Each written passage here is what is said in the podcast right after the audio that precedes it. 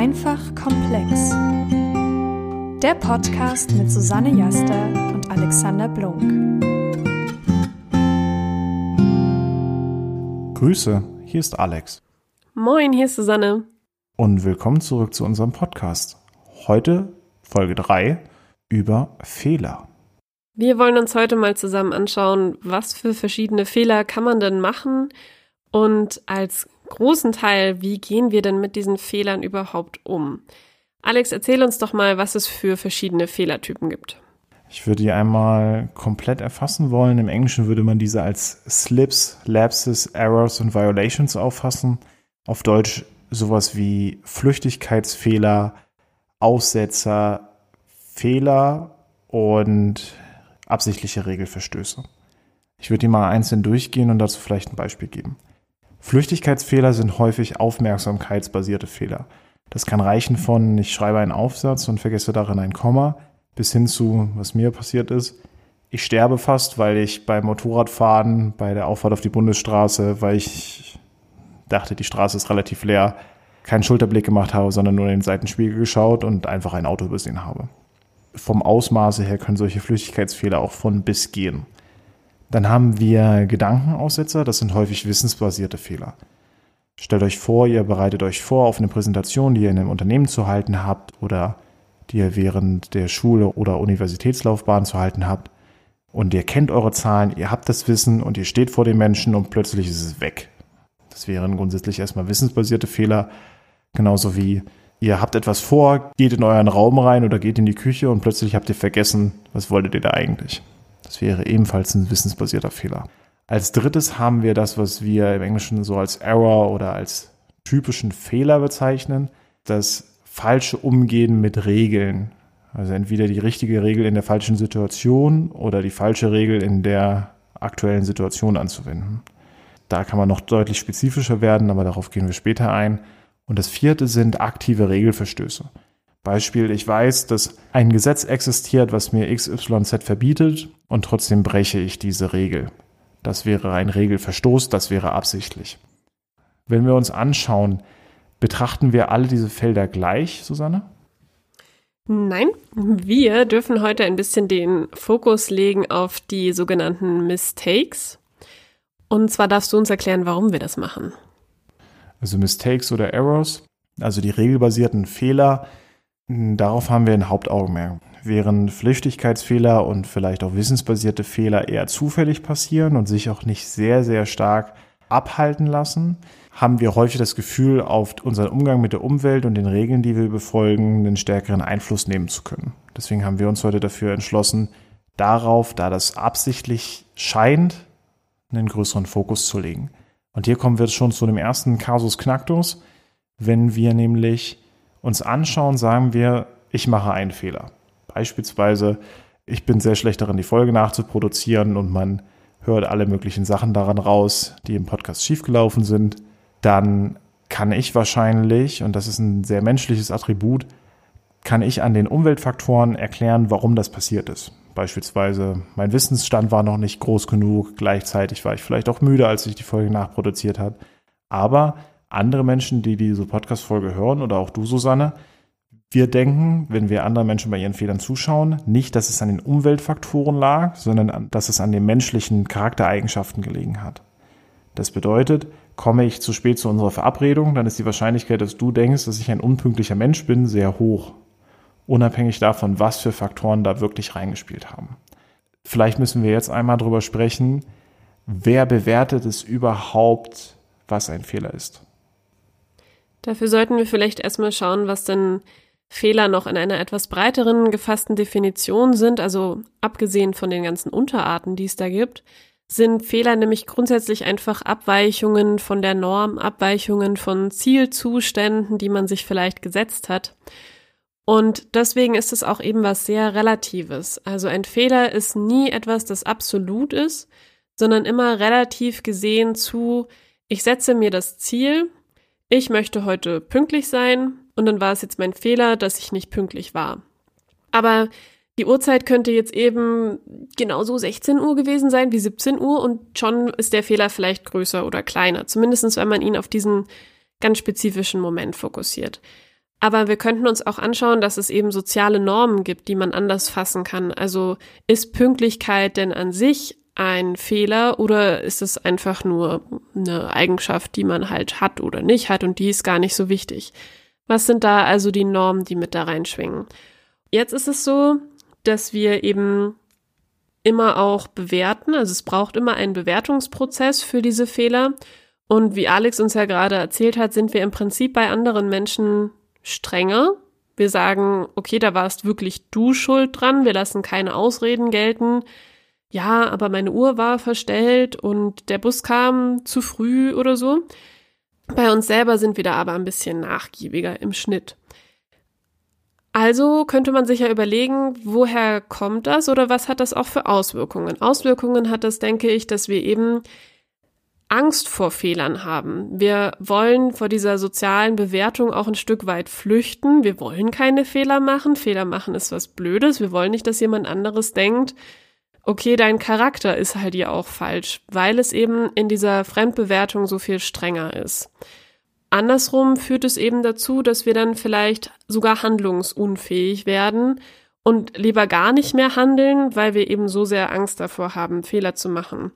Was würdest du denn denken, Alex? Ist es denn auch sinnvoll, dass wir eben dann teilweise Angst davor haben, Fehler zu machen oder vielleicht gar nicht mehr zu handeln? Gibt es da bessere oder schlechtere Verhaltensweisen, die man da zeigen kann? Das ist ein relativ großes Feld. Ich glaube, das, was man dabei immer mit, mit auffassen muss, und das hast du eben gerade schon mit angeschnitten, ist, dass es auch in jedem Kontext unterschiedlich sein kann. Also zwei Stück einmal angeführt sagen wir, ich habe gelernt, es ist beim Essen gute Sitte, nicht zu schlürfen. Das ist eine Regel, die ich in Deutschland so anwenden kann. Wenn ich mich aber in fernöstliche asiatische Kulturen bewege und dort Nudelsuppe zu mir nehme, dann gilt diese Regel schon nicht mehr. Wenn ich mal Menschen frage oder wenn ihr euch mal in Situationen reinversetzt, wo ihr vielleicht mal mit verschiedenen Menschen zusammengelebt habt, vielleicht auch in anderen Zeiträumen eures Lebens, dann ist alleine schon über Sauberkeit der Wohnung häufig viel diskutiert worden oder ist zumindest möglich, dass man dort andere Auffassungen davon hat, was für Regeln dort auch für den eigenen Haushalt gelten sollten. Das bedeutet, viele Regeln, die wir aufstellen, entwachsen aus einem sozialen Kontext und daraus, womit sich eine Gemeinschaft, die kann klein sein, die kann groß sein, das kann auch nur ihr selbst sein, sich selbst wohlfühlt. Und dementsprechend erfüllen sie erstmal grundsätzlich einen gesellschaftlich guten Nutzen. Das heißt, Regeln sind dafür da, um ein Grundgerüst darin zu bilden, was für Verhaltensweisen vielleicht für einen selbst oder für die Gemeinschaft schädlich sein können. Dementsprechend ist auch die Angst davor oder den Respekt davor, Fehler zu machen, durchaus angebracht. Wenn ich kontinuierlich Fehler mache, beispielsweise immer wieder im Haus rauche, auch von Freunden und damit schon das zweite oder dritte Haus anzünde, dann das ist jetzt ein sehr extremes Beispiel, aber wenn Fehler passieren im großen Maße, die vielleicht auch das Leben oder die Lebensumstände von mehr Menschen langfristig negativ beeinflussen können, dann ist die Angst vor Fehlern ein Mechanismus, den wir Menschen haben, um dagegen anzuwirken. Das heißt, wir haben ein sozial akzeptiertes oder sozial erwünschtes Verhalten. Das könnt ihr euch selbst auferlegen, das könnt ihr auch von der Umwelt vielleicht aufgenommen haben. Und danach wird vieles von dem eigenen Handeln ausgerichtet. Und ich denke, da kommen wir auch schon zu der größten Schwierigkeit, die du gerade angebracht hast. Was passiert, wenn diese Angst davor zu groß wird? Und ich denke, eine Handlungsunfähigkeit kann besonders bei Menschen, die Angst haben vor negativen Emotionen, sehr, sehr stark daraus erwachsen. Was aber auch passieren kann, ist genau die andere Form der Mentalität davon, dass man sagt, ist mir doch egal, was alle anderen denken die legen eh immer falsch. Und bisher immer, wenn mir jemand gesagt hat, ich soll das nicht tun, ich habe das gemacht, dann habe ich mich dabei besser gefühlt. Also was soll ich mir von anderen Leuten sagen lassen, was überhaupt richtig und was falsch ist. Und ich glaube, beide Verhaltensweisen sind an den äußersten Enden eines Spektrums anzusehen und langfristig nicht nachhaltig. Das heißt, auch hier begeben wir uns wieder in einen sehr, sehr grauen Bereich herein. Wie viel Kritik beispielsweise sollte ich zulassen? Wer darf bewerten, ob etwas fehlerhaft ist und von wem lasse ich mir dort überhaupt hereinreden? Wenn wir geboren sind, sind das meistens erstmal Familie, Eltern, Mitschüler und Mitschülerinnen. Und wenn du jetzt mal in dein Leben schaust, hast du das Gefühl, dass sich das über die Lebensspanne auch verändert? Ja, absolut. Also ich habe das Gefühl, als Kind und als heranwachsender Mensch und in dem Alter, in dem wir heute sind, aber auch total situationsabhängig ändert sich das. Also es ist jetzt keine lineare Entwicklung, die ich da bei mir festgestellt habe. Aber prinzipiell versucht man natürlich erstmal relativ wenig Fehler vielleicht als Kind zu machen, wenig anzuecken. Ich würde sagen, die Pubertät ist dann eher so eine Zeit, in der man irgendwie Fehler vielleicht gar nicht mehr so falsch sieht, sondern diese Regeln eher durchbrechen will und seine eigenen Regeln aufmacht und es da auf einmal eine ganz andere Definition vielleicht von richtig und falsch gibt. Zumindestens habe ich da gerade so dran denken müssen, als du auch eben von Erziehung gesprochen hast und Regeln. Da finde ich, fällt einem total schnell ein, dass es eben in der Pubertät diese Zeit ist, wo man die Regeln dann hinterfragt und man auf einmal selber bestimmen möchte, was denn jetzt falsch und was richtig ist. Man eben vielleicht zu einem späteren Lebenszeitpunkt dann weiter dahin kommt, dass auch gesellschaftliches richtig und falsch, man sich da mehr Gedanken drüber macht und niemanden auf die Füße treten will und ähm, ja, auch für ein gutes Miteinander eintreten will. Also würde ich auf jeden Fall sagen, ändert sich das über die Zeit, aber eben auch situationsabhängig. Also prinzipiell hatte ich als Kind auf jeden Fall so einen Schlüsselmoment, wo ich das einmal verstanden habe, dass Fehler auch total hilfreich sein können. Das war einfach nur so ein Schulmoment, aber auf einmal wurde mir irgendwie klar, dass man daraus auch lernen kann. Aber das ist jetzt nichts, was für immer geblieben ist. Also ich finde auch heute noch Fehler machen, was unangenehm ist, was ja, wo man sich dann auch rechtfertigen muss, auch vor mir selbst. Ich würde auch sagen, ich habe einen relativ hohen Perfektionismusanspruch. Auch das Thema hattest du ja vorhin schon mal kurz angesprochen, dass es eben so der, der Gegenspieler des Perfektionistischen ist eben, dass ich mache einfach mal, egal was passiert. Ähm, das ist mit Sicherheit eben was, was uns handlungsfähiger lässt. Und auch heute noch gibt es eben so Situationen, wo ich dann aber auch versuche, meine Fehler anzuerkennen und einfach zu sagen, okay, so ist das dann halt. Und das nehmen wir einfach mal mit und so sind wir halt auch einfach alle. Das macht uns vielleicht ein Stück weit auch einzigartig. Ich finde auch, man muss eben nachgiebig mit sich sein, wenn es keine schlimmen Fehler sind, die schlimme Auswirkungen haben auf andere Menschen und ein Stück weit es auch akzeptieren, dass wir alle nicht perfekt sind, weil sonst verbeißt man sich da eben in was. Aber ich würde auch sagen, ähm, was wir so bisher gelernt haben in unserem Studium, gibt es da auch Unterschiede. Man kann da so ein bisschen zwei größere Strömungen unterscheiden, ob das jetzt wirklich so ist, dass wir verschiedene Typen sind, entweder das oder das sei mal dahingestellt. Aber Alex, vielleicht magst du uns vorstellen, was es da für verschiedene Ansätze gibt, die man da als Perspektive haben kann. Die beiden größten Strömungen, und das hat einen riesigen Einfluss darauf, wie wir unser alltägliches Handeln bewerten, sind ergebnisorientierte Menschen und lernorientierte Menschen. Also kaum ein Mensch ist nur das eine oder das andere. Deswegen hier einmal die Erklärung dazu. Wie der Name das sagt, hat ein ergebnisorientierter Mensch einen sehr großen Fokus darauf, was ist das Ergebnis, was ist das Outcome von dem, was ich gerade getan habe. Ist es genau das, was ich wollte, ja oder nein? Ein lernorientierter Mensch hingegen würde präferieren, dass ein Learning eingetreten ist, dass man das Gefühl hat, mit einer neuen Erkenntnis aus dieser Situation herausgekommen zu sein und daran auch wachsen zu können.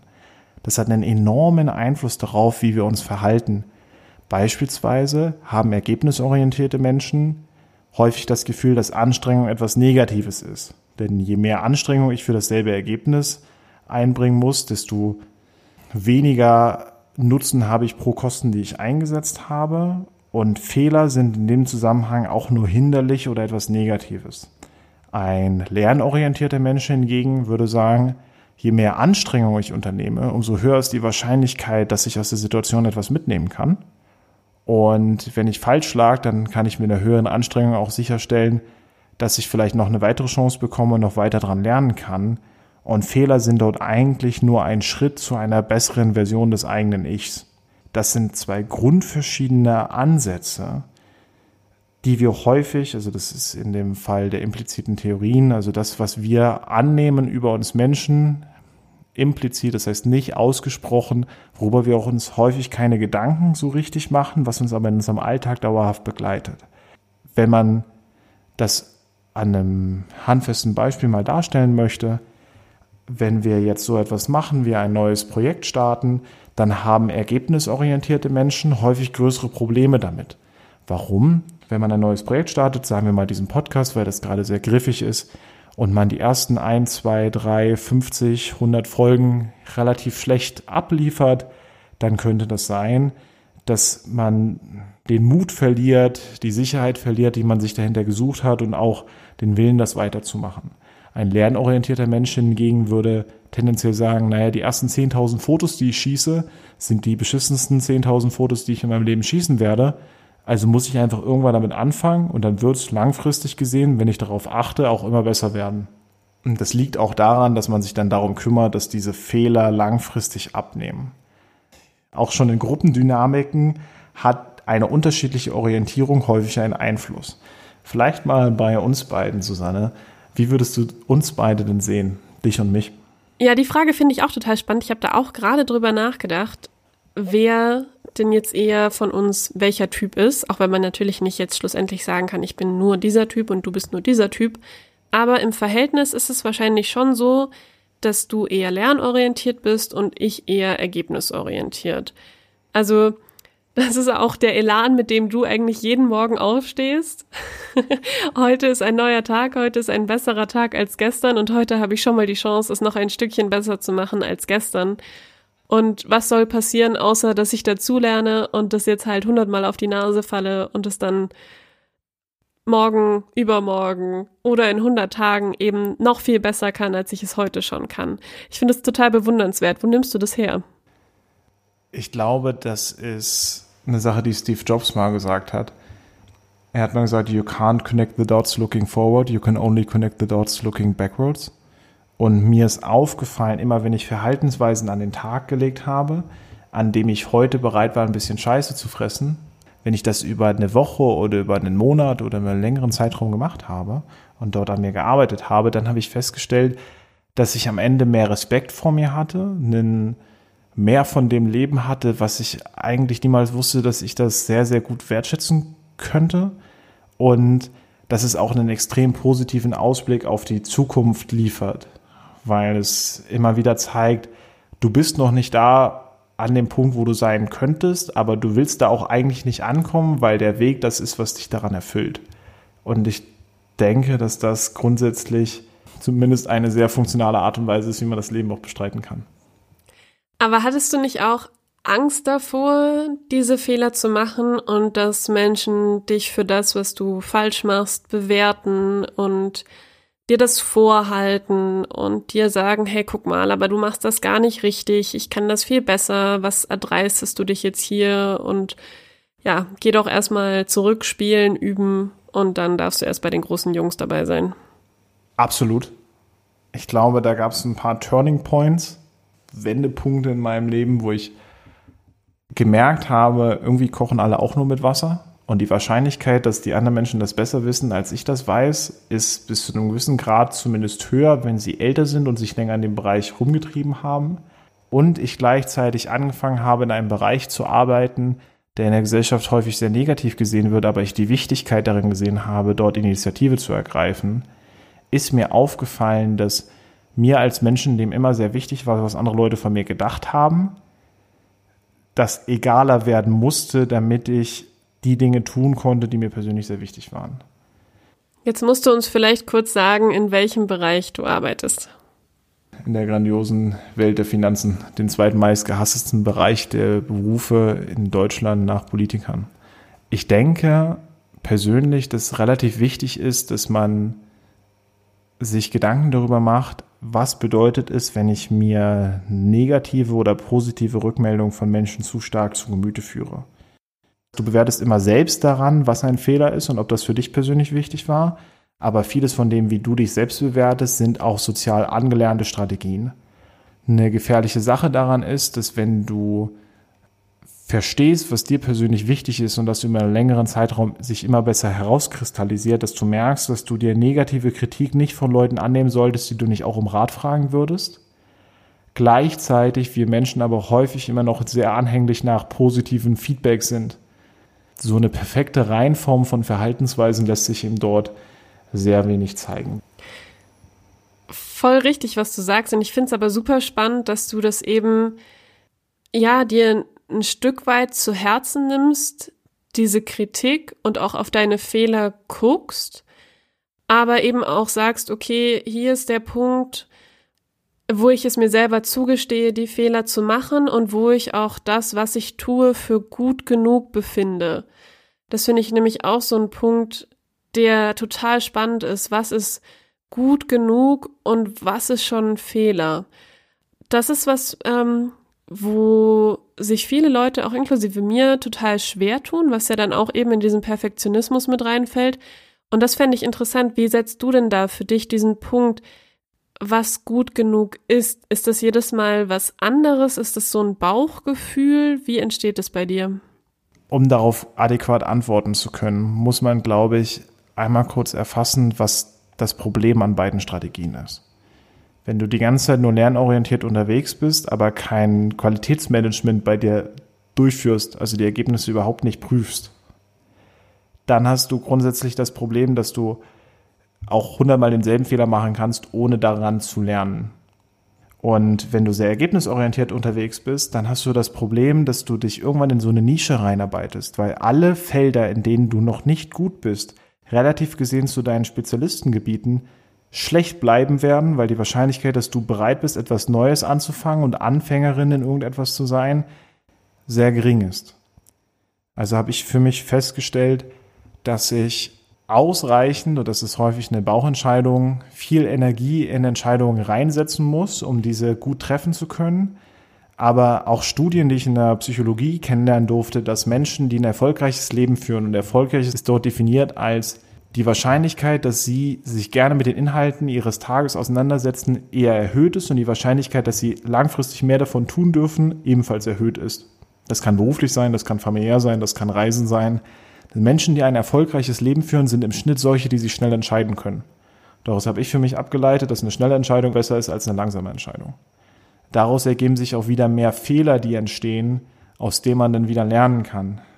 Wenn man sich anschaut, die besten Behandlungen, die wir gegenüber Krankheiten haben, die sind meistens dadurch entstanden, dass wir auf dem Weg dorthin meistens mehrere Dutzend Menschen verloren haben, als diese Technologien noch dabei waren, dass man sie ausprobiert hat.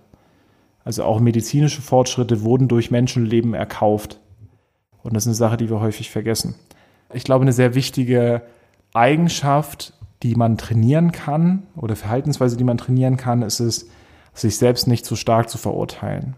Ich habe mir mal die Frage gestellt, wofür haben wir eigentlich Erinnerungen?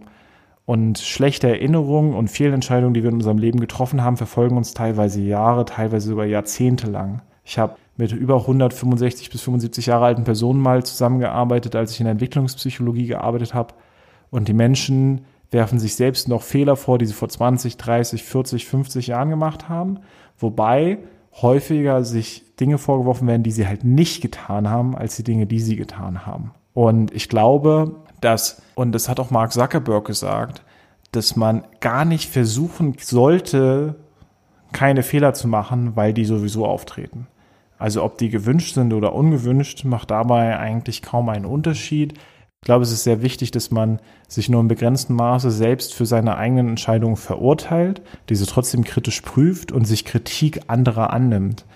Also wenn mir jemand Feedback oder eine Rückmeldung gibt über irgendetwas, wo ich Fehler gemacht habe, dann ist das sehr schmerzhaft, so wie du es betont hast.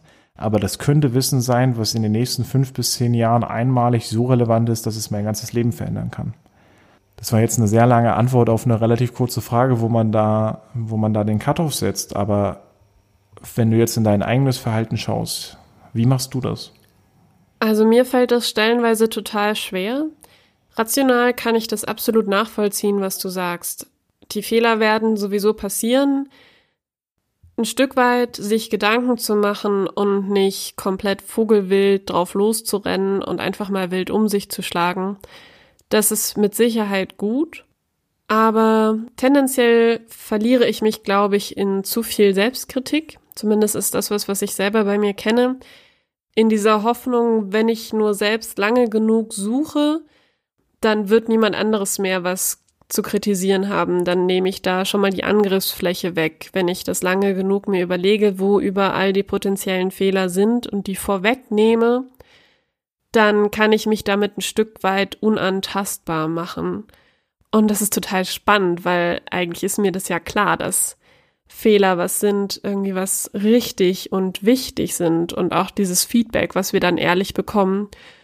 Und auch zu wissen, dass wir so viele Menschen haben, die uns so sehr schätzen, dass sie uns mit all den Fehlern, die wir haben, auch total akzeptieren und uns auch Feedback geben, mit dem wir was anfangen können und die uns gar nicht grundsätzlich in Frage stellen, sondern uns einfach helfen, ein paar Macken, die wir vielleicht noch haben, abzuschütteln. Total spannend finde ich da auch, dass man oft bei anderen diese Fehler ja viel nachgiebiger sieht. Also vorhin hatten wir, man ist kritischer, man bezieht sie mehr auf die Person und gleichzeitig, das passiert meiner Meinung nach beides, das schließt sich gar nicht aus, ist man bei anderen häufig trotzdem nachgiebiger und sagt, Fehler, die die machen, das ist halt so, aber an sich selber stellt man viel höhere Maßstäbe. Ich denke mir manchmal, dass es auch hilfreich wäre, dass wir eben alle offener damit sind, was für Fehler wir machen, weil es meiner Meinung nach auch total helfen kann zu sehen, wer wo welche Fehler gemacht hat und sich eben einfach weiterentwickelt hat. Häufig sehen wir ja nur das Endergebnis eines Prozesses, wenn wir das bei anderen Menschen beobachten und dass dieses Endergebnis dann vielleicht gut ist, das ist naheliegend, weil dieser Mensch präsentiert ist, dann offenbart ist. Aber den Weg dahin, diese ganzen Fehler, die kriegen wir häufig nur bei sehr engen Menschen mit. Das ist auch was, was ich mich ja so gefragt habe, als du vorhin gesagt hast, dass du irgendwann verstanden hast, alle kochen eigentlich nur mit Wasser. Ist das auch was, was dir hilft, dass du dir immer wieder vergegenwärtigst, andere machen auch Fehler und wie ist bei dir in deinem Umfeld so, sei das beruflich oder auch ähm, mit Freunden der Umgang mit Fehlern, sprecht ihr darüber oder wenn du dir Vorbilder anschaust, an denen du dich orientierst, siehst du da auch, welche Fehler die gemacht haben? Ist das eine Sache, die dir hilft? Ich glaube, ich würde daran gerne auf zweierlei Dinge antworten. Erstmal auf das, wie man das im eigenen sozialen Umfeld wahrnimmt und dann, wie ich das für mich persönlich selbst adaptiert habe. Ähm, Im eigenen Umfeld beobachtet man Folgendes. Wenn man Freunde hat oder auch nur gute Bekannte und einem selbst fallen an den Leuten Macken auf, auch Dinge, die dazu führen, dass man vielleicht äh, sie in einigen Situationen als schwierig wahrnimmt, dann teilt man das selbst seltener mit. Und das ist einfach, oder auch eine Beobachtung, dass man das selbst seltener zurückgemeldet bekommt. Warum? Naja, wenn ich mit Tom beispielsweise nur zwei Stunden in der Woche verbringe oder wir sehen uns mal an einem Wochenende im Monat, dann kann ich viele Verhaltensweisen, die der vielleicht an den Tag legt, die ihm selbst aber auch schaden, tolerieren und einfach mit dem versuchen, eine gute Zeit zu haben. Wenn wir das in der Familie betrachten, die meisten Familien, also ich meine, es gibt auch viele, die sehr harmonisch sind, aber es gibt auch wahnsinnig viele Familien, in denen der Status quo, also alles, was altbekannt ist, einfach gelebt wird und noch viele emotional sich einfach nicht gut mitteilen oder mitteilen können. Das heißt, auch da wird häufig nicht komplett ehrlich miteinander gesprochen, weil dort vielleicht auch einfach zu viel Liebe ist, man dem anderen nicht vom Kopf stoßen möchte oder ähnliches. Das wichtigste Feedback, glaube ich, was Menschen geben können, und das hast du, glaube ich, gerade sehr richtig formuliert, sind die Menschen, die am nächsten an uns dran sind.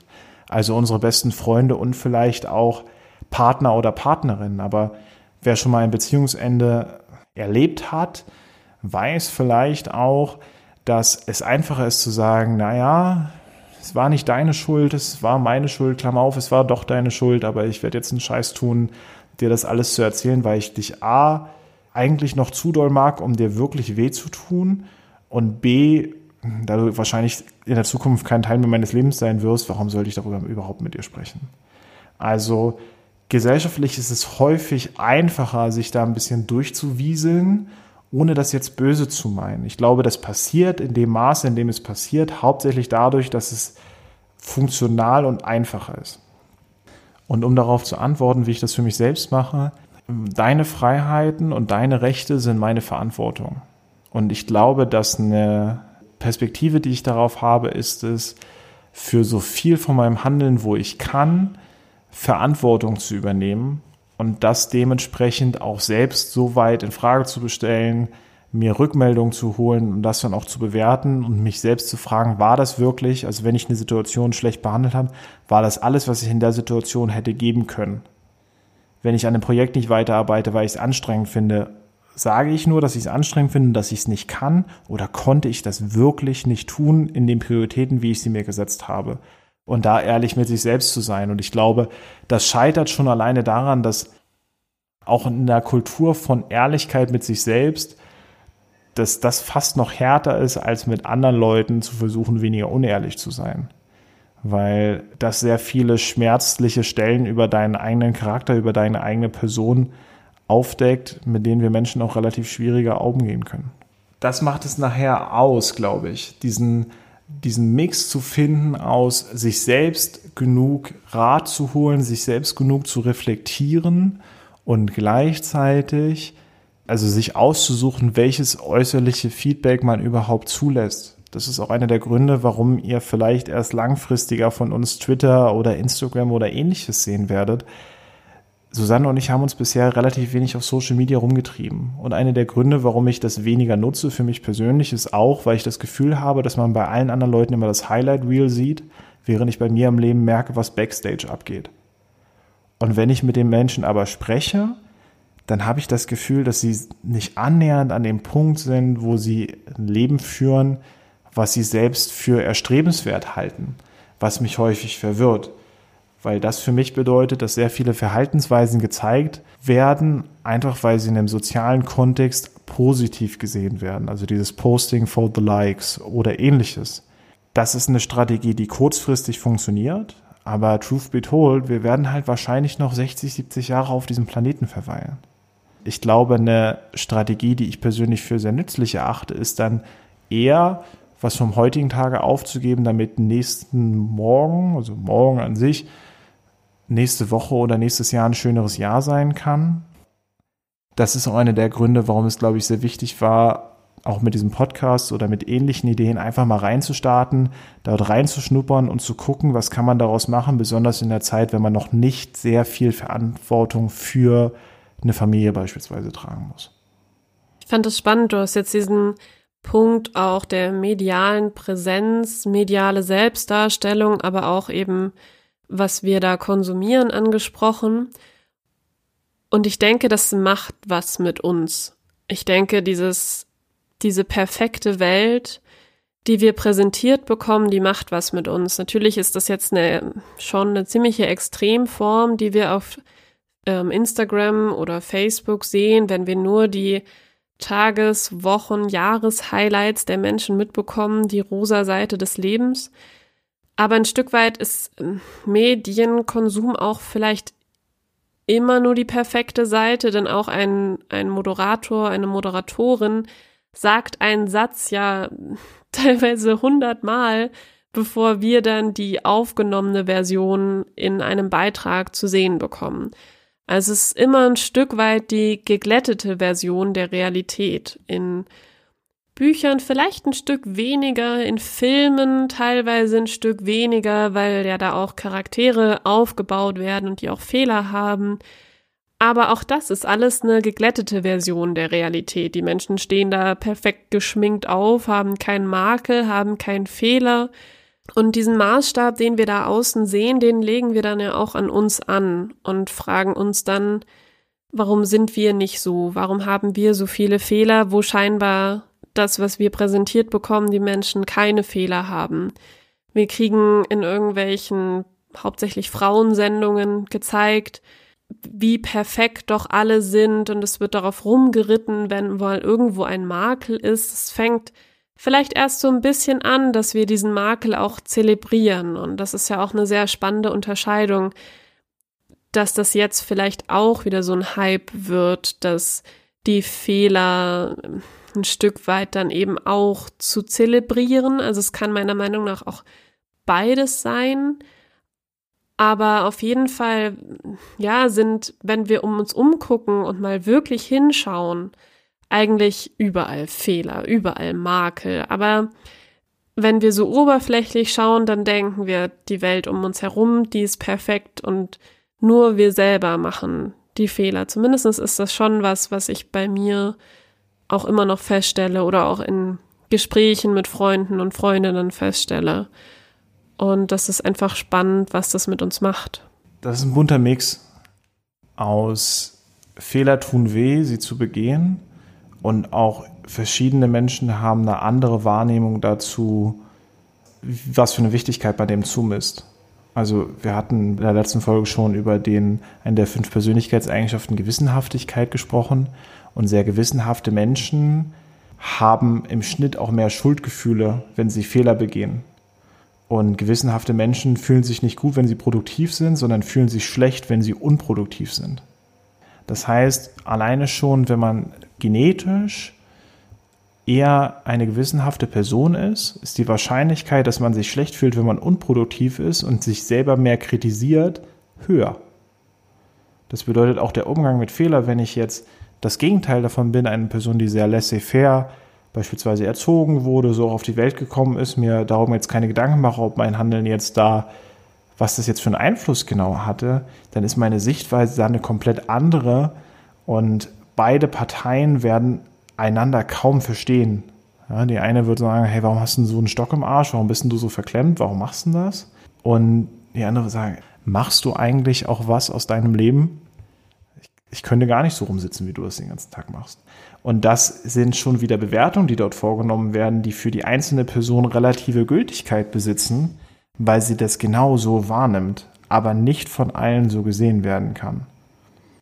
Du hast mit Social Media an sich auch ein relatives, relativ große Tür aufgetreten, die in Richtung Masse an Informationen, die wir selbst wahrnehmen können und auch generell mit Massenmedien, die da einen großen Einfluss haben wenn ich mir, wenn ich mir anschaue, beispielsweise männliche Models, also ich bin nicht als Brad Pitt geboren, wenn es um solche Unterschiede geht, dann kann man sich halt auch anschauen, hey, ich finde innerhalb von fünf Sekunden jemand, der dafür von sehr vielen Menschen anscheinend gemocht wird, oder wenn ich das an Likes auf jeden Fall versuche daran irgendwie zu messen, dass er oder sie einfach in der genetischen Goldgrube irgendwie ausgegraben wurde dass das auch erstmal nur eine oberflächliche Betrachtung ist. Und dass wir darauf achten müssen, dass die eigene Selbstachtung nicht nur in dem Perfektionismus, der draußen rumzuwabern scheint, besteht und dass Menschen, egal mit was für einem Startpunkt sie unterwegs sind, andere Metriken, andere Bewertungsmaßstäbe dafür ansetzen, ob ihr Leben gerade grundsätzlich gut läuft oder schlecht läuft. Ich sehe den Fehler, der wird häufig auch in der Unternehmenswelt gemacht, wo gesagt wird, boah, wenn ich nicht mit, wenn ich nicht mit Mitte 20, Ende 20 Millionär bin, dann habe ich nichts erreicht. Ein Scheiß. Der Durchschnittsmillionär ist 63. Und wenn man dir jetzt eine Million Euro geben würde, würdest du wahrscheinlich in zwei Wochen verkokst am Straßenrand liegen und vielleicht noch leben. Also ich denke auch, dass der Wunschzustand, den man Fehlern gegenüber hat, und zwar, dass sie nicht existieren und dass man die nicht begehen möchte und dass man eigentlich nur ein entspanntes Leben leben möchte, total verständlich sind. Denn wer fühlt sich denn gerne schlecht? Und wer leidet gerne unter eigenen Fehlentscheidungen? Also ich kenne jetzt nicht so viele Leute. Gleichzeitig ist das Umdeuten von negativen Lebenssituationen eine Sache, die wir in der Psychologie immer wieder sehen, die extrem gut funktionieren kann. Nicht muss, aber kann. Und besonders bei Menschen, die in wenn wir das mal umdrehen, ergibt sich daraus auch eine Kultur, die nicht nur Fehler nicht mag, sondern in allem immer versucht, happy zu sein und glücklich zu sein. Dass das nicht funktionieren kann und dass das eigentlich auch nichts ist, wonach man permanenten Leben aufbauen kann, sieht man, glaube ich, spätestens, wenn man sich Bücher zu Gemüte führt, wie das Archipel Gulag von Alexander Solzhenitsyn, in dem er den Aufstieg und auch die Historie der Sowjetunion mal auseinander nimmt. Das war ein Sowjetsoldat, der dann auch in so einem Gulag-Camp gelandet ist und da auch mal die schrecklichen Verhältnisse dokumentiert hat. Und wenn man sich vorstellt, dass man mehrere Jahre in so einem Arbeitslager gefangen ist, ist es, glaube ich, sehr schwer zu verargumentieren, dass das Leben danach ausgerichtet sein kann, glücklich zu sein. Und eine Sache, die er häufig beobachtet hat und dann auch berichtet hat von Menschen, die da durchgekommen sind und am Ende auch rausgekommen sind, ein relativ normales Leben weiterführen konnten, waren die, die versucht haben, aus einer Tragödie keine Hölle zu machen, die sich gefragt haben, naja, natürlich waren Stalin und Hitler irgendwie schuld, dass ich hier gelandet bin, aber was habe ich eigentlich als kleines Zahnrädchen damit zu tun gehabt, dass ich hier heute bin und wie kann ich dafür sorgen, dass vielleicht heute für mich und meine Mitinsassen nicht noch ein schlechterer Tag wird. Das ist, glaube ich, am Ende auch die Frage, die sich dann auftut, nach was suchen wir eigentlich? Versuchen wir eine Kultur zu finden, in der wir alles so perfektionistisch wie möglich versuchen darzustellen, auf der wir nach Glück suchen und dabei aber auch davon ausgehen, dass sich Glück nur finden lässt, wenn wir Fehler vermeiden und wenn wir sagen, es gibt nur Glück und alles, was negativ ist, ist wirklich schlecht. Oder ist es so, dass man vielleicht, so wie man gutes Essen nur von schlechtem Essen trennen kann, indem man beides mal probiert hat, so dass man im Leben auch einige schlechte Momente haben musste, um wirklich persönlich für sich einschätzen zu können, was Glück überhaupt darstellt. Ich mag dieses zarte Plädoyer für Fluffigkeit, was da jetzt irgendwie in den letzten Minuten so ein bisschen rausgeklungen ist. Diese Idee von, nein, du musst das jetzt nicht zerdenken, du darfst irgendwann für dich beschließen, dass was okay ist Du musst aber jetzt auch nicht nur dein eigenes Glück in den Vordergrund setzen. Irgendwie ist das ja immer das Schwerste, finde ich, diesen Mittelweg zu finden und das Gleichgewicht zu finden zwischen mit sich selber positiv sein und aber sich auch weiterentwickeln. Und warum schließt sich das überhaupt aus? Jetzt nehmen wir aber mal an, ich habe ziemlich missgebaut. Dir gegenüber hab irgendwie. Wieso fällt mir da direkt eine Katze ein, die ich vom Balkon schubse? Oh Gott, wie martialisch. Die landen immer auf der Butterseite, okay, habe ich gehört. Ja, Katzen landen bekanntlich immer auf der Butterseite. Sagen wir, ich habe deine Katze vom Sofa geschubst. Das ist vielleicht weniger martialisch. Übrigens wäre es sehr schön, wenn du eine Katze hättest. By the way, wie gehen wir denn jetzt damit um? Du bist sauer auf mich, ich habe Mist gebaut. Was passiert jetzt? Das ist. Ich würde mal ein drastischeres Beispiel machen, weil das sich, glaube ich, leichter veranschaulichen lässt und ein bisschen näher an Lebensrealität ist. Weil nicht Gerne. jeder vielleicht eine Couch und nicht jeder vielleicht eine Katze besitzt. Was auch schon tragisch ist. Außer für die Katzenhaarallergiker vielleicht. Sagen wir, sagen wir, wir beide wären in einer Beziehung und ich würde dir fremd gehen. Okay? Mhm. Ich glaube, das ist ein Beispiel, was man zumindest aus dem eigenen Freundeskreis kennt und da vielleicht auch mal ein bisschen sich was vorstellen kann. Erste Sache, die du akzeptieren solltest, ist, dass wahrscheinlich du so zu 60 bis 80 Prozent wahrscheinlich sauer wärst und alles, was die Gesellschaft dir zur Verfügung stellt, um mir das vorzuwerfen, mir vorwerfen würdest. Und du wahrscheinlich auch verletzt wärst und traurig und wütend und irgendwie so ein Mix aus diesen negativen Emotionen sich so als Cocktail von dir reinschlürfen lasse oder ließe. Gleichzeitig wärst du wahrscheinlich aber auch so zu 10 bis 30, 40 Prozent relativ happy, dass du jetzt mit mir Schluss machen kannst und vielleicht wieder auf draußen in der Welt auf kleine Abenteuer gehen dürftest. Das müsste an der Stelle auch akzeptiert werden. Mutige Annahmen, aber lassen wir das mal so da stehen gestellt. Mhm. Als Beispiel. Und dann müsste man sich wahrscheinlich anschauen, erstmal, wie kam es zu dieser Situation? Das ist eine harte Frage, weil nämlich während die Emotionen hochkochen, eine Diskussion oder Unterhaltung darüber, wieso das zustande gekommen ist, sehr unwahrscheinlich sind, dass die gut geführt werden können. Punkt 1. Punkt. Weil Emotionen mit reinspielen. Yes. Mhm. Und dann ist die Frage, die ich mir stellen würde, was für den größten Vorteil hat es, wenn du mir etwas verzeihst? Heißt nicht, dass du es vergisst, sondern heißt einfach nur, dass du, dass du anfängst zu verzeihen. Und dazu habe ich mal einen TED-Talk gehört, der wurde mir weitergeleitet. Und der war von der Person gehalten, der körperliche Gewalt angetan wurde. Diese Person hat berichtet, dass eine der wichtigsten Sachen, die man dort tun kann, verzeihen ist oder da ging es darum, dass wenn ich, wenn du sauer auf mich bist oder traurig oder all dieses in der Richtung, du mir, egal wie viele Gedanken ich daran verschwende, nur mehr Macht über dein Leben gibst. Weil allein dadurch, dass du eine emotionale Reaktion zeigst, beeinflusst es dein Leben. Vor allem, wenn es negative Emotionen sind, auch noch nachhaltig vielleicht, langfristig. Und wenn du dir dann auch noch selbst Vorwürfe machst von, du hättest das doch sehen müssen und was hättest du denn anders tun können, dann begibst du dich irgendwann in so eine Negativspirale rein. Das bedeutet, anderen Leuten zu verzeihen, hilft einem auch selbst mit Themen abzuschließen. Heißt nicht, dass man ignorieren sollte, was die Leute getan haben. Das gar nicht, sondern einfach nur das Verzeihen eines Fehlers ist da schon mal ein, ein guter Schritt. Und wenn man sagt, es war jetzt ein weniger drastisches Ding, dann ist das auch ein Zeichen von Menschlichkeit. Du kommst nach Hause und äh, die Küche ist wahnsinnig dreckig. Ja? Und äh, die Person, mit der du zusammenlebst, hätte sich eigentlich darum kümmern sollen, aber hat das nicht getan. Wenn du dich in dem Moment fragst, hey, was, was geht in der Person gerade vielleicht vor? Und hat die Person vielleicht gerade einen anstrengenden Tag oder eine anstrengende Woche oder befindet sich gerade in einer anstrengenden Phase?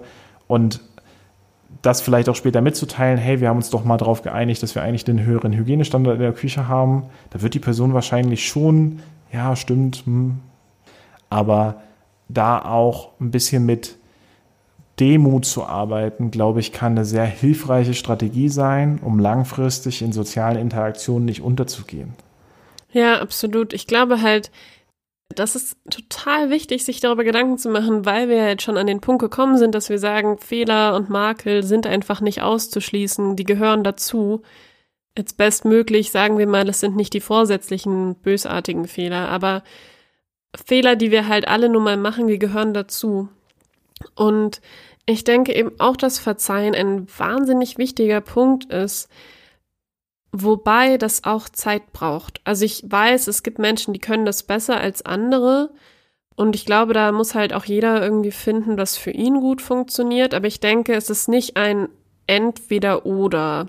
Es ist kein ich verzeihe dir oder ich bin wütend auf dich. Ich glaube auch Wut und Ärger sind total wichtig, weil wir ja auch dem anderen Menschen ein Feedback geben müssen zu seinen Fehlern, damit es irgendwie ein, ein Weiter gibt. Und nur wenn ich auch selber spüre, okay, das löst auch Wut in mir aus, kann ich dieses Feedback vielleicht dann irgendwann formulieren oder mich auch ein Stück weit eben selber davon abgrenzen.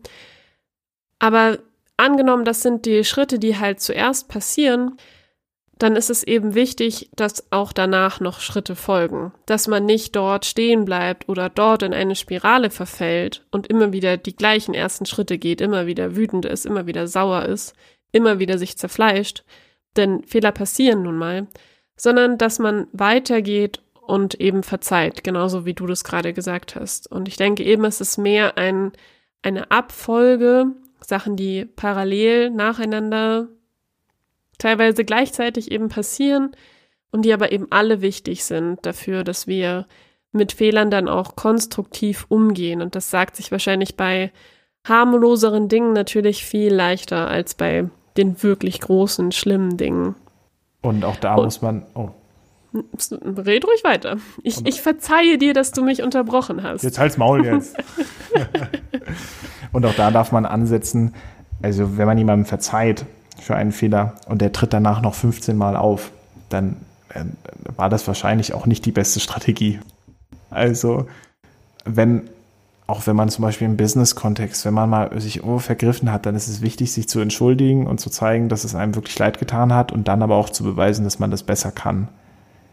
Dann hat man da verschiedene Möglichkeiten, damit gut umzugehen wenn man sich überlegt, warum kann das vielleicht langfristig sinnvoll sein, Fehler anzusprechen. Ich habe letztens erst eine Geschichte gehört von einem, von einem Freund von mir, der bei den Schwiegereltern zu Besuch war. Und da ist der Vater äh, seiner Freundin gegenüber der Mutter, die sind irgendwie beide Mitte 50 und seit ewig lange zusammen, beim Essen explodiert, plötzlich warum er eigentlich jetzt seit 25 oder 30 Jahren immer sein Essen auf diesen scheiß kleinen Tellern serviert bekommt. Weil sie anscheinend eine Präferenz für sehr kleine Teller hat und ihn das eigentlich relativ stark annervt. Und er darüber aber nie gesprochen hat, sondern einfach nur dazu eskaliert ist. Wenn man sich anschaut, besonders bei den Menschen, mit denen wir viel Zeit verbringen, stell mir dir vor, du hast einen Partner, so dir gefällt nicht, wie er dich begrüßt beispielsweise. Und das sind vielleicht am Tag so zehn Minuten die davon beeinflusst werden. Dann sind das in der Woche schon mal oder im Monat ungefähr so, naja, 30 mal 10 sind 300 Minuten, also so roundabout fünf Stunden, die du nur damit verbringst, dich darüber zu ärgern, dass dein Partner dich nicht richtig begrüßt. Ist das vielleicht eine Sache, wo es sich lohnen würde, dafür einen Streit einzugehen oder zu riskieren? Maybe, musst du selbst entscheiden. Aber am Ende des Tages ist dieses bereit zu sein, Fehler zu machen, aber auch andere Menschen auf deren Fehler hinzuweisen, vielleicht nicht mit der, ja, wie so eine empathische Bratwurst irgendwie mit dem Vorschlaghammer, hey, du warst da scheiße. Das ist nämlich so die deutsche, die deutsche Art und Weise.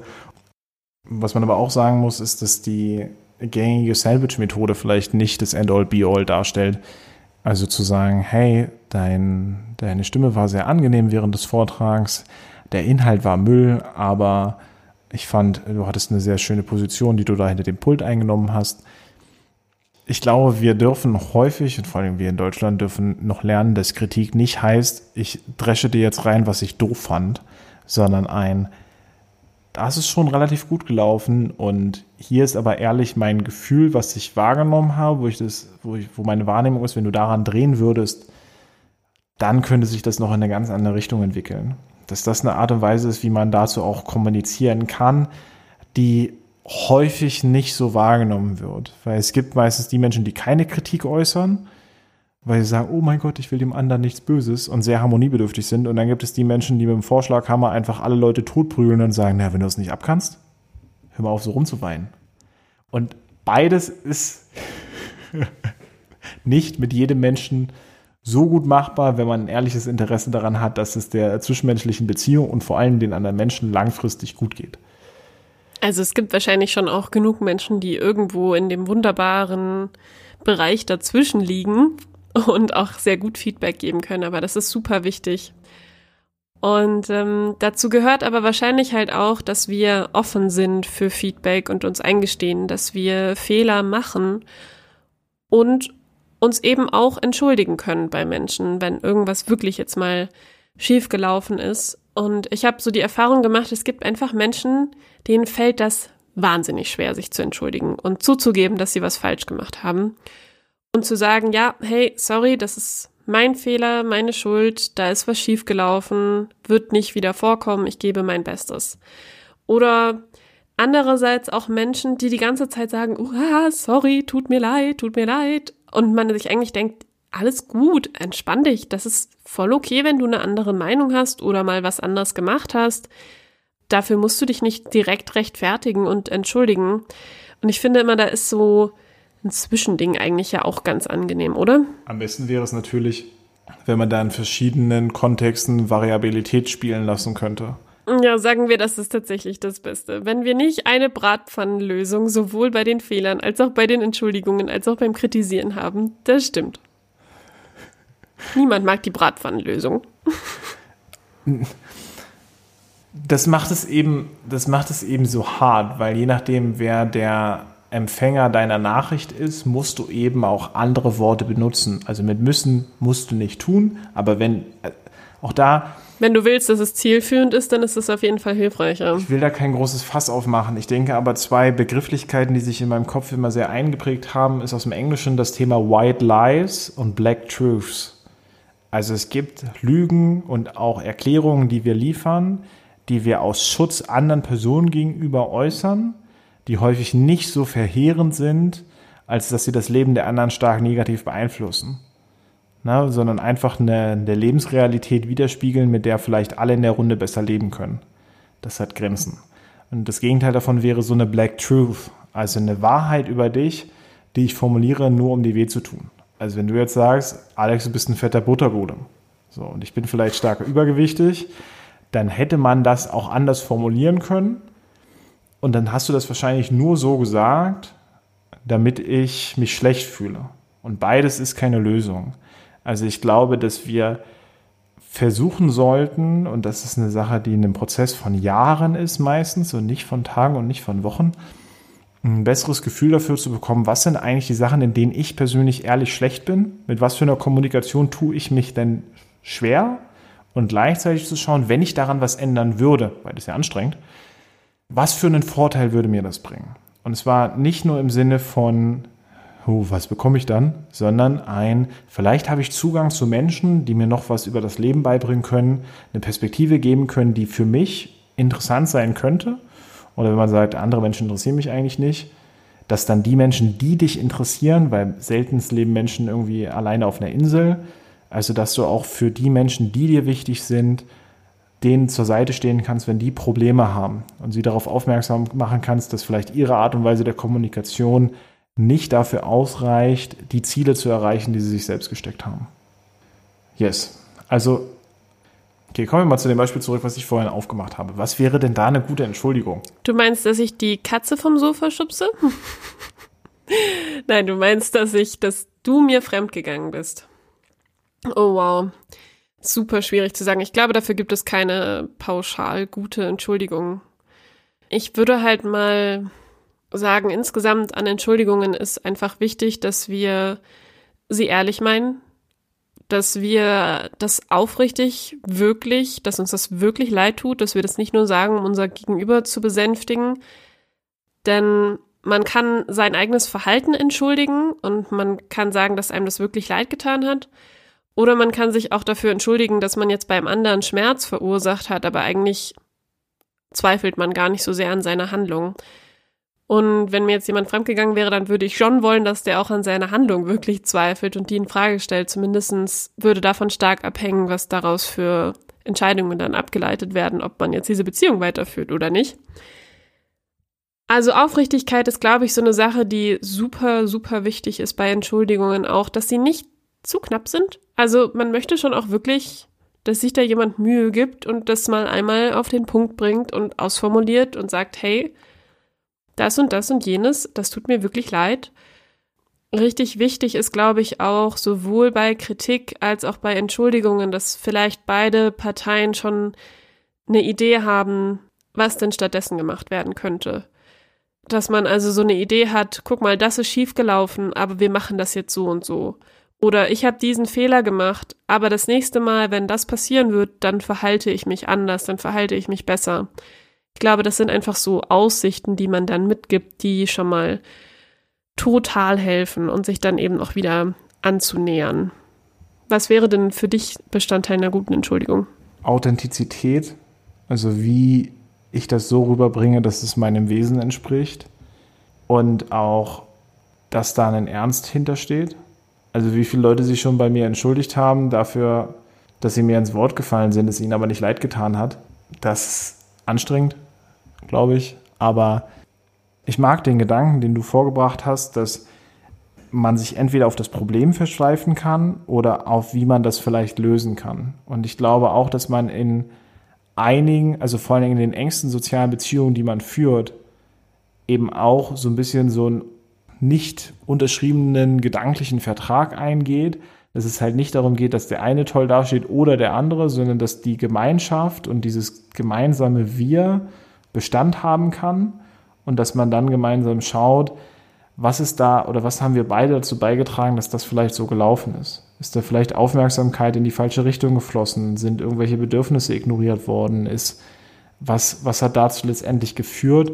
Und dass man da auch schaut, wie man das mittelfristig und langfristig ändern kann und wie das auch vielleicht oder dass die Wahrscheinlichkeit, dass sowas nochmal auftritt, verringert wird, vor allem je größer dieser Fehler ist.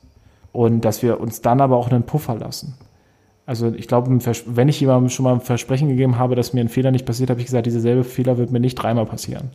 So einmal ist er passiert, ein zweites Mal kann ich nicht ausschließen, aber ich weiß, spätestens wenn es das zweite Mal passieren wird, würde ich alles Menschenmögliche tun, dass es nicht noch ein drittes Mal eintritt. Das erinnert mich so ein bisschen an die, das war TKKG damals noch. Nee, die drei Fragezeichen. Entschuldigung. Also, wenn ich mich erinnere, das war mal eine Folge von die drei Fragezeichen, die mich sehr geprägt hat. Da haben die einen Auftrag angenommen und haben gesagt, naja, also wir können Ihnen jetzt nicht sagen, dass wir den Auftrag lösen werden, sondern wir werden Ihnen einfach sagen, dass wir alles in unserer Macht Stehende tun werden, um so gut es geht an die richtige Lösung ranzukommen. Und daraufhin und genau weil Sie das gesagt haben, bekommen Sie überhaupt den Job ich denke, sich selbst einzugestehen, dass man limitiert ist und anderen Menschen gegenüber auch auszuformulieren, dass man bei sich selbst Limitationen sieht und dass man fehlerhaft ist und dass man problembehaftet ist und dass man bei weitem nicht perfekt Mensch mit Glitzer ist. Das ist sehr hilfreich und das bringt auch eine Lebensweisheit mit sich, die wir häufig ignorieren Darüber haben wir auch in Folge 1 schon mal gesprochen, und zwar ist es der Halo- oder Horn-Effekt. Wie oft, wenn wir einen Celebrity oder eine Person sehen, die irgendwie erfolgreich ist, sei es Elon Musk, sei es Jeff Bezos oder Martin Luther King, Menschenrechtsbewegung, Gandhi, oder Albert Einstein auch aus der Wissenschaft, wir haben eine starke Tendenz, diese Menschen entweder als holistisch gut oder holistisch böse zu sehen. Also im Ganzen gut oder im Ganzen böse, was nicht hilfreich ist. Viele Musiker, die ich toll finde, haben ihre Familien schlecht behandelt. Wenn man sich den Brief anschaut von Albert Einstein seiner Frau gegenüber, sieht man eigentlich, dass der im Familienkontext ein relatives Monster gewesen ist. Oder zumindest kein Mensch, mit dem ich gerne zusammen gewesen wäre. Das ist für unseren Kopf wieder sehr schwer, weil alles, was wir in Schubladen packen können, erstmal super ist. Also wenn ich denke, Susanne ist entweder richtig toll oder richtig blöd, ist das für mich einfacher als zu denken, Susanne hat irgendwie eine gute und eine schlechte Seite oder sehr viele daran. Und wenn wir in die Entwicklungspsychologie schauen, sehen wir auch, dass Kinder, ich glaube bis zum vierten Lebensjahr, nicht ihre Mutter zum Beispiel als eine Person wahrnehmen, sondern eher wahrnehmen, dass es eine gute Mutter gibt und eine böse Mutter. Und wir erst dann irgendwann lernen zu integrieren, dass das eigentlich ein und derselbe Mensch ist. Und ja teilweise erst noch deutlich später verstehen. Also auch im Erwachsenenalter, wenn wir uns unsere Eltern dann anschauen und dann irgendwann erst begreifen, ja, das ist jetzt auch nicht so, dass meine Mama, mein Papa immer alles richtig, immer alles falsch gemacht hat. Diese Bilder setzen sich auch echt erst relativ spät zusammen, obwohl es so wichtig ist zu begreifen, dass die Trennlinie, wie du mir mal neulich gesagt hast, Alex, zwischen Gut und Böse, die verläuft nicht zwischen dem Menschen, sondern die verläuft innerhalb jedes einzelnen Menschen. Die kann sich von Tag zu Tag ändern, von Handlung zu Handlung. Ja, es ist einfach, glaube ich, wichtig ein Stück weit, dass wir alle miteinander auch verzeihend umgehen, dass wir nachsichtig miteinander sind, solange es unser Gegenüber dieses, diese Nachsicht auch ein Stück weit verdient hat, muss man ja leider auch gestehen, dass das ein Stück weit man sich das auch erarbeiten muss. Aber ich denke, dieser, ja, ein positiver Umgang mit Fehlern ist schon auch durchaus möglich. Nun denn, also ich habe das Gefühl, so langsam fangen an, unsere Köpfe zu rauchen. Das mag an der warmen Temperatur liegen, aber das mag auch einfach daran liegen, dass das ein Thema ist, worüber wir wahrscheinlich nicht das letzte Mal gesprochen haben werden. Wir gehen jetzt mal raus in die Sonne, hüpfen noch ein bisschen fehlerbehaftet durch diese Welt werden noch hundertmal auf unsere Nase fallen und ganz viele Fehler machen und hoffentlich haben wir Menschen um uns herum, die uns das nachsehen werden. Und wenn euch gefallen hat, was wir, was wir von uns gegeben haben, wenn ihr eure eigenen Gedanken äußern wollt dazu, wenn ihr euch mitteilen wollt, wenn ihr uns Feedback geben wollt, dann kommt doch wieder auf unsere tolle E-Mail-Adresse zurück. Da Susanne mir verboten hat, anrüchige Anspielungen zu machen, werde ich ab jetzt einfach nur sagen, dass unsere E-Mail-Adresse kontakt at einfachkomplexpodcast.de ist. Wenn ihr Anmerkungen habt uns gegenüber, dann schreibt uns, wie gesagt, einfach gerne. Und dann sehen wir uns wahrscheinlich nächste Woche wieder oder übernächste Woche, wenn es mal wieder heißt. Das Thema ist einfach. Komplex. Bye. Tschüss.